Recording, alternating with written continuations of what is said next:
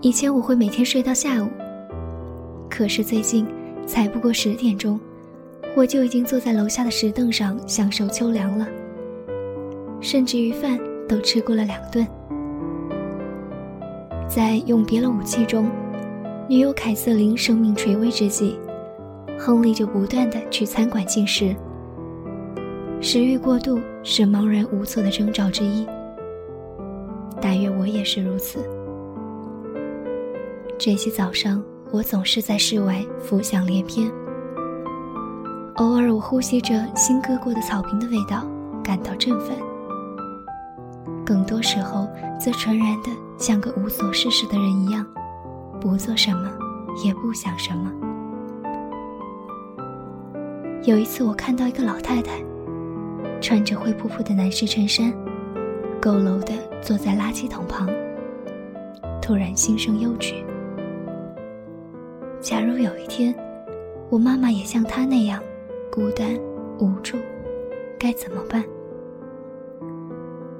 更多的时候，我只是坐着，坐着。秋天的光线真是清亮，我记起了小时候总是会在无聊时看到飞机。于是有一次，我真的又看到了一架亮澄澄的小飞机。在银杏树仍还翠绿的枝桠间掠过，带来一阵风鸣，好像把这岁月都拉长了。我竭力的在这片生命的虚空中，无声的呼喊起来。不久前，我开始反省自己的生活，这还是十多年来的第一次。我开始把自己生活中最主要的部分看作悲剧。我也反问自己，这是不是矫情，或者中产阶级空虚症呢？可是答案是，不是。显然某人正处于一个情绪抑制周期之中。我尽量把这看作是某个他人的不可避免的麻烦，而不是自己的。事情发生的非常自然，夏天的时候。没什么契机。突然间，叮的一声，我就清清楚楚的看到自己的生活是不对的。这就像一条鱼跳出鱼缸，看到了自己。我发现我的生命已经闷住了。我不很开心，也没有不开心。我既不快乐，也不痛苦。很多年里，在一个狭小的空间里游动，并且感到自如。只是因为我很知道玻璃墙壁在哪里罢了。我想这就是被体制化的烦闷，就是你有一份工作，有一个家庭，如是而已的那种体制化，阻止了你去想自己真正渴望的是什么。我渴望的是什么呢？正是那些会被嘲弄为文绉绉的。却仅仅是因为人们感到遥不可及才加以嘲弄的东西，激情、生命的激荡感，或者任何令人超脱于闷住的生活的事物，或者说某种类似柠檬的东西。楼下遛弯归来，一般我会庸俗的喝上一杯可乐。我会切一片柠檬，放四块冰，用一个瓷杯子喝。其实我真正想尝的是柠檬的味道，它真是香气宜人。最棒的瞬间在于，杯子里泡沫大大的炸裂，使得柠檬的气味率性坦然地冲进你的鼻孔。可是视此为赏心乐事，终究有些悲哀吧。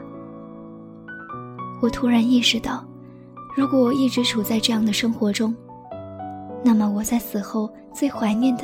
可能竟只是柠檬的香气。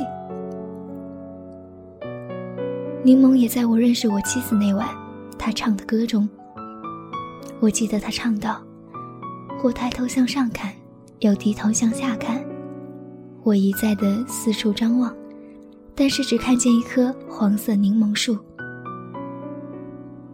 节奏很简单，即便是我去街机房的 DJ Max 玩这首曲子的话。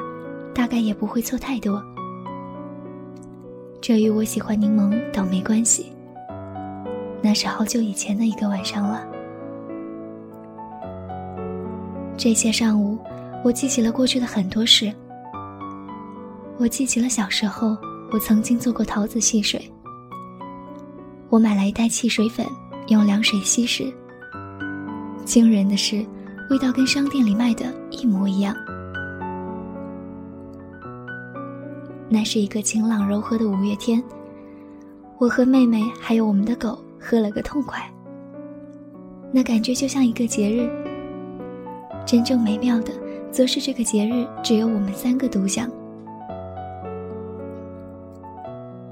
在相当程度上，我抵触成人世界，甚至怀着隐约的憎恨。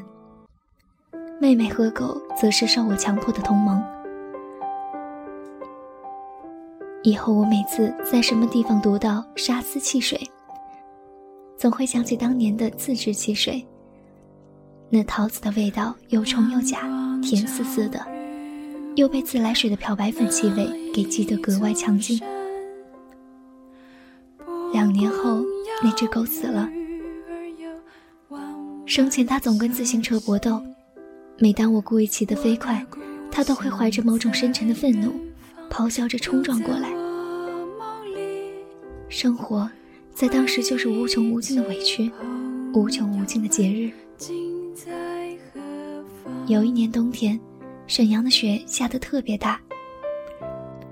早上我沿着街上齐腰深的雪道去上学，激动得微微发抖。那感觉就像走向一个刚被创造的纯白世界。如今。我已经三十七岁了，写下这个数字真是艰难。我简直愿意付出任何代价，以便回到二十六岁。你不明白，为什么你的生活就像一颗被方便面工厂捉住了的蔬菜，被滑稽的拖去了水，装进了小袋子。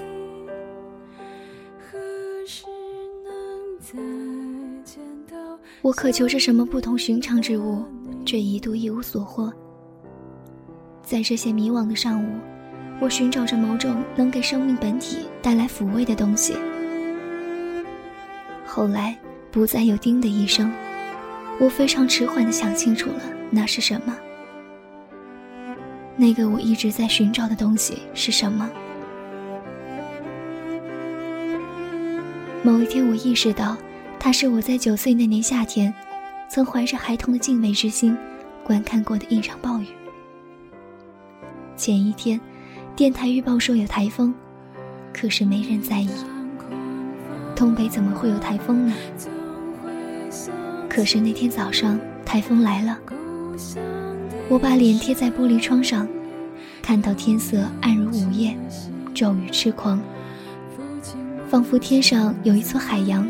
正在不停的倾泻，而树木被一种狂暴的力量攫住，并反复抽打着大地。他让我入迷了。我走出门，就像在第一排观看上帝的演出。如今我意识到，这暴雨格外漫长，而我从没离开过。